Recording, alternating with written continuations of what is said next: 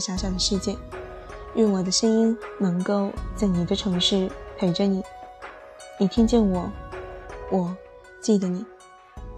今天要给大家分享的文章来自晚晴，名字叫做《深度剖析繁盛美式的姑娘》。《欢乐颂》第二季已经播到十八集了。连夜看完后，第一个想写的人就是樊胜美。第一季时我就想写写这个人物，但最后没写，因为我以前的文章里对待这个人的态度观点已经很明确。其实从第二季开播到现在，网上关于樊胜美的文章已经铺天盖地，有的同情她出生在那样一个家庭，觉得她受原生家庭的拖累太重。一个女孩子要承受这么大压力，她的亲人实在太不堪、太惨了。有的直白地表示了对他的厌恶，虚荣、自私、拖泥带水，眼界格局太小，把自己的人生寄托在别人身上。客观地说，樊胜美的身上确实是有令人同情的地方。毕竟，她的性格养成、现状困境很大部分都来自于她的原生家庭，他想摆脱并不是那么容易的。但是，请相信一句话：成年后的生活都是自己决定的。无论是影视剧中还是现实生活中，我对所有樊胜美性格的人都是相当不待见的。他们看起来很可怜，被亲人压榨，不被在乎。他们对亲人的唯一价值就是供剥削，但是如果你愿意跳出来看，就知道这类型的人同时也很可恶。他们一面因为被亲人剥削而痛苦不已，一面又对在乎自己的人极其苛刻，就如同剧中的樊胜美，唯一心疼他、体谅他、愿意和他共同面对的只有一个王百川，但是他对王百川是非常苛刻的。一面要他买房，赶紧给自己一个家；一面因为他努力事业，没有时间顾到自己这边的事而不爽。所以，这样的人，他们性格中永远有犯贱的一面。从人性和心理的角度分析，他们一边享受着被虐的快感，一面又是恶毒，是施虐者。如果对这样的人付出真心，很快就会成为他们盘剥的对象。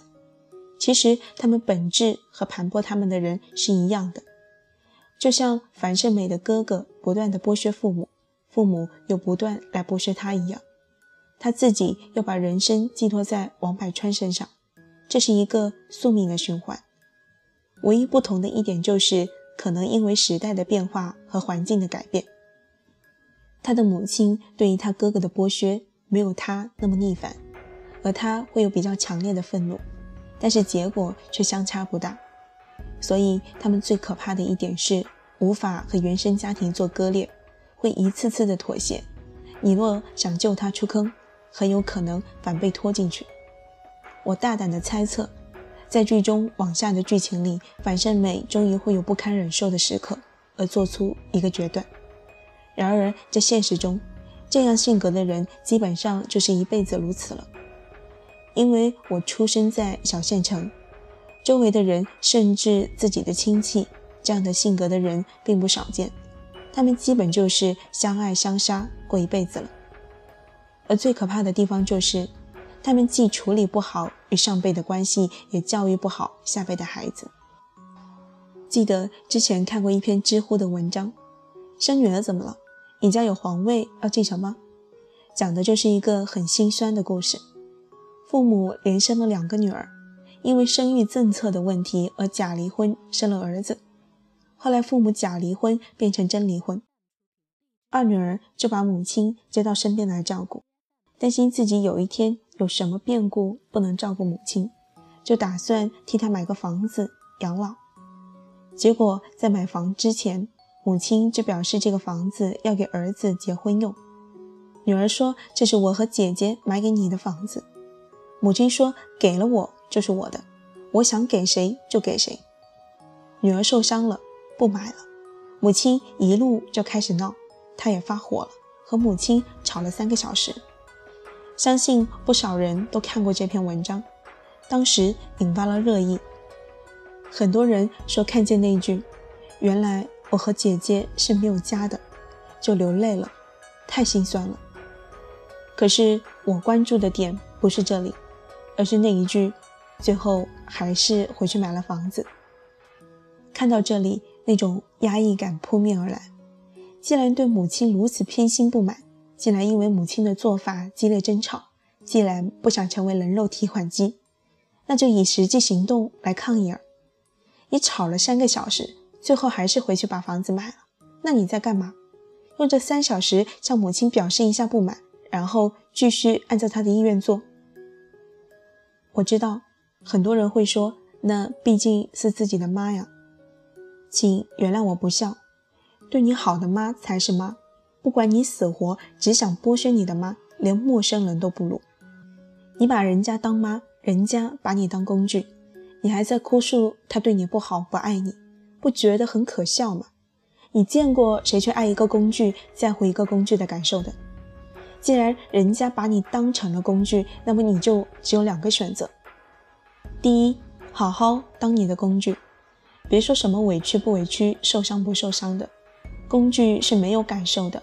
也没有人会在乎工具的感受，请摆正自己的位置。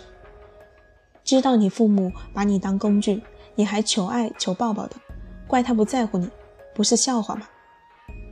第二，如果你不愿意沦为工具，那么请果断反抗，去寻找爱你的人，把你的爱给值得的人。不在乎你的人，你也没必要在乎，哪怕是你亲爹亲妈。不管是亲人也好，夫妻也罢，我始终坚持一点：你不爱我，我为什么要爱你？血缘关系的意义只有一种：当全世界的人都对我不好，连命运都欺负我时，我的家人始终会张开双臂拥抱我，而不是仗着和我有血缘关系就肆意压榨我、盘剥我、奴役我。亲人的这种行为比陌生人的伤害更令人寒心。真正的亲人不是靠血缘关系决定的，而是以待你的心决定的。所以这世上的亲人只有一种，那就是关心你、心疼你的人，不管和你有没有血缘关系，都是你的亲人。反之亦然。可是凡是美式的姑娘不懂这一点。简言之，他们是相当无名的人，他们所有的聪明才智和心眼手段，全部用来对付身边至亲至爱的人了。这一点，樊胜美和她的母亲是一样的。她的母亲为什么敢这样对她？因为知道她会一次次妥协，所以剧中有一个剧情是这样的：她母亲把樊胜美给她的生活费都给了出去，告诉樊胜美一家老小没饭吃了。言外之意很明显：我和你侄子都没饭吃了，你真的不管我们吗？然后樊胜美就到处求助了，直到米面油送到他母亲的家里。我看到这里就呵呵了。如果是我，我会真的让他们没饭吃。生活费已经给你了，你自己去替你那不争气的儿子擦屁股了，那就要承担饿肚子的后果。更别提什么侄子不侄子，他的亲生父母都可以做到不管他，我有什么好狠不下心的？对待樊胜美母亲这样的人。你只有够硬、够狠，釜底抽薪，让他知道什么是后果，让他知道百般纠缠、千般压迫、万般怒骂都没有用，他才会暂时消停。请记住，是暂时消停。过一阵子，他又会用同样的方式折腾。如果你一次没扛住，那么前功尽弃。这种人其实是没脸没皮的，只求目的不择手段。不管你怎么拒绝，不管你怎么表态，都是没用的。他们的特质就是狗皮膏药，你若不能忍住疼而撕下来，就会粘上一辈子。但在有原则、有底线的人身上，他们反而不敢造次。所以说，亲人对待你的态度都是你自己允许的。此外，当他们知道自己的纠缠不起作用了，实在拿你没办法了，才有可能会改变，才会去考虑后果。但是关于这一点，凡是美式的姑娘是考虑不到的，就算你告诉他们，他们也做不到。所以，凡是美式的姑娘只有一种可以交往，那就是有强烈与原生家庭割裂的欲望，在家庭关系中拎得清。否则，他们会让你明白一件事：你无法度他成仙，他却会累你成魔。好了，今天的文章就给大家分享到这里。相信大家也发现了，我在念这篇文章的时候有点义愤填膺。说实话，我是非常赞同晚晴这些观点的。观点正确没错，只是在具体的实施过程中，几乎没有什么人能够真正的做到。他们并不是没有强烈的欲望想与原生家庭分割开来，而是他们从小到大所在的那个环境造就了现在的他。你让他一下子就与原生家庭割裂开来，那几乎是不可能的。所以在这里，我只能说，家家有本难念的经。只能自求多福，冷暖自知了。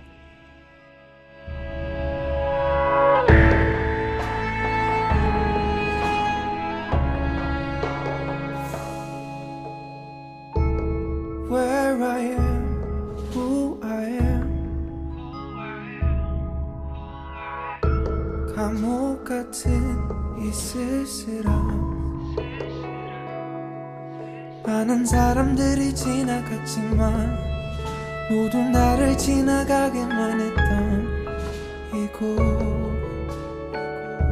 Oh where I am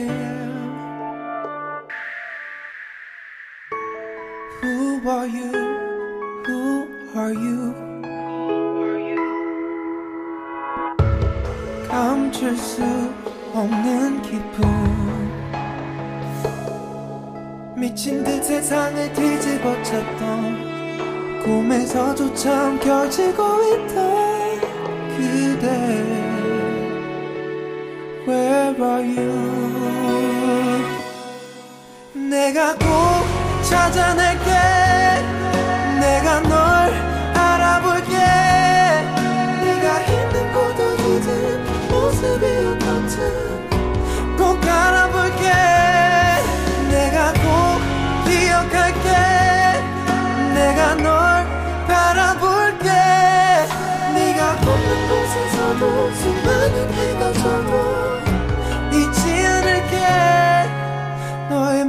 표정 하나까지 담아갈게.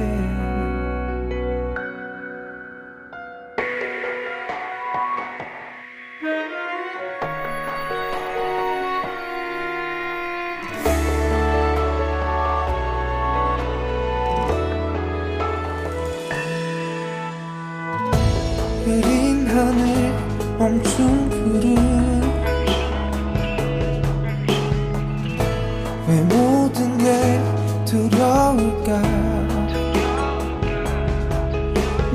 있는 시간이 느려지고 자꾸 멀어질 네 손을 붙잡고 있어. I beg for life. 내가 꼭 찾아낼게. 내가 널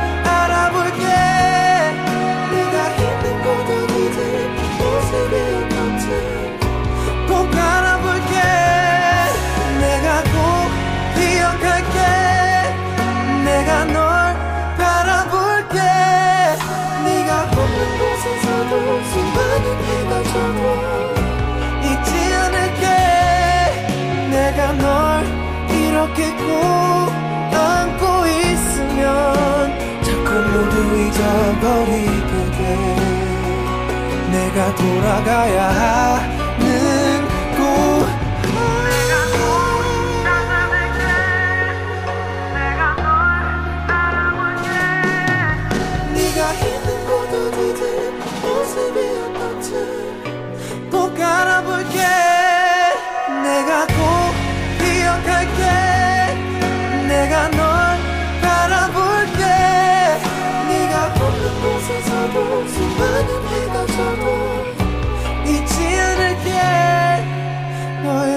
표정 하나까지 담아갈게